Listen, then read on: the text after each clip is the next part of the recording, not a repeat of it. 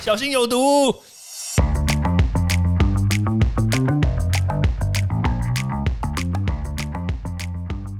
毒物去除了，人就健康了。欢迎来到昭明威的毒物教室。大肠杆菌超标，在这些饮料店里面，其实真的蛮常见的啦。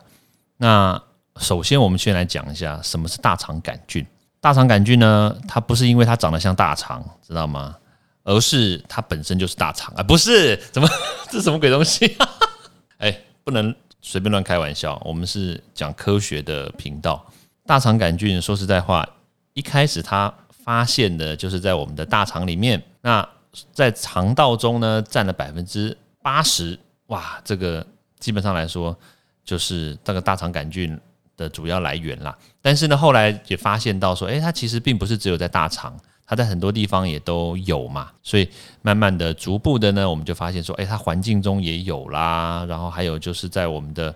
食物中也有啦，所以慢慢的我们就开始对这个细菌呢慢慢的了解。但是因为它叫做大肠杆菌，不代表它是益生菌哦，这是两回事哦。因为益生菌它对我们身体是有帮助的，但是大肠杆菌它是一个不好的细菌，对，所以大家看到它的时候就要把它扑灭，人人得诛之，知道吗？好啦，那但是为什么这么多的饮料店都会有大肠杆菌超标的问题呢？很简单呐，大肠杆菌。我们要讲它为什么会超标，我们就先来讲它跑到我们身体里面去之后会造成什么样的影响。基本上来说就是落塞嘛，就是拉肚子。那我们一般人呢，就是真的不小心误食了这些细菌以后，造成拉肚子的状况，就其实严格说起来就食物中毒啦。基本上第一个就是大肠杆菌嘛，接下来就是金黄色葡萄球菌嘛，再来就是沙门氏杆菌嘛，要不然就是仙人掌杆菌嘛，就是差不多就是这一类的东西。或者是有些人就是哦不小心喝到那种井水啊，不是井水那个不犯河水那种啊，对，确实是那个井水哈，对，井水啊，或者是那种就是那种水沟的水，可能里面还会有退伍军人菌，你知道吗？对，好好不管了，我们这些以后都可以聊。那大肠杆菌这件事情呢，为什么会超标呢？就是基本上我们在冰块里面，因为有些人用了这个水可能是不干净的水，然后把它拿来当做就是制冰嘛。那这个可能是其中一个，那还有另外一个，就是说他用的水本来就不干净，然后拿这个水来做茶，对啊，你看，你看，像有些茶，它可能可能还会先烹调过，先煮过，对不对？但有很多的冷饮店，说实在话，它的水就直接从过滤来，那但是你说那个过滤系统，它是不是真的有换过？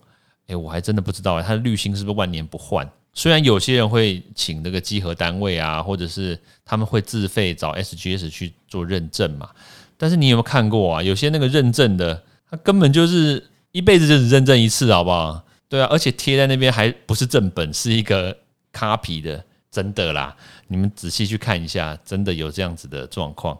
我有，我真的问过，我就说，哎。你们这个 SGS 啊，或者是这个某某集合单位，他们这个给你们说通过，可是看起来好像是一零六年呢，现在还有没有在做集合？理论上你们应该是要三个月或半年做一次集合，不是三年到六年做一次集合。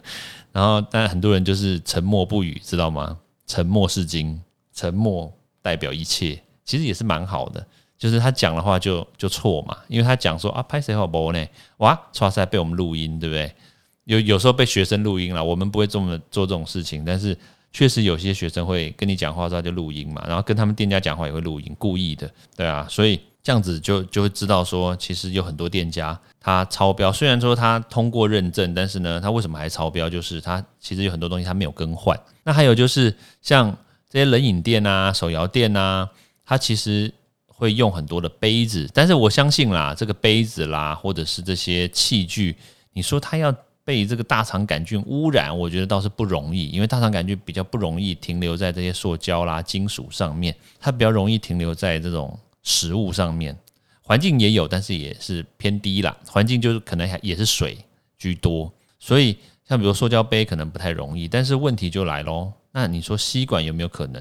诶，有可能，但是虽然几率不高，但是有可能。那还有就是我们所食用的糖，哇，糖有没有可能？当然有可能啊，因为大肠杆菌最喜欢吃东西嘛，所以有哪一个细菌不喜欢吃东西？就像人也喜欢吃东西嘛。那所以细菌有没有可能滋生在这个果糖里面，有可能啊，非常有可能。如果说你这个，比如说珍珠也好啦，这些糖浆也好，他如果一天没有卖完，他还把它留在那个地方，然后又冰回冰箱的话，哇，大肠杆菌很有可能就来喽。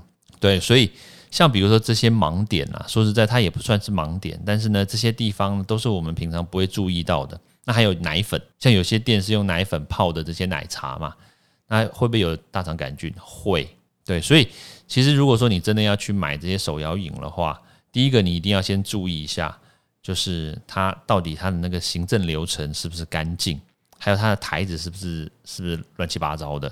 其实我觉得你都可以稍微观察一下。还有一些，比如说冷饮店，它是有一些水果的，那这些水果是不是冰在冰箱里面太久？像比如说现在不是这个西瓜的季节。那你去买西瓜牛奶，有可能就会导致你喝完了以后腹泻嘛？因为牛奶可能里面会有会有这个大肠杆菌，然后西瓜里面也有可能会残留大肠杆菌，只你肉眼看不见。对，所以这些都是我们平常会造成食物中毒的一些风险的一些因素啦。对啊，所以说实在话是可以避免的，避免的就是尽量少喝这种手摇饮。然后，那就算你受不了的话，也不要太常喝。频率太高的话，你接触这个病菌的几率就高嘛。那相对而言，多去喝一些，比如说健康的饮料，或者是多去喝一些有品牌认证的一些饮料，我觉得这样子就可以大幅降低你不小心食物中毒、不小心接触到大肠杆菌的几率嘛。对，基本上来说大概是这样。OK，好，我们明天见喽，拜拜。欢迎大家到 Apple Podcast 或各大收听平台帮我订阅、分享、留言。有任何问题或想知道的内容，也欢迎大家来找我讨论哦。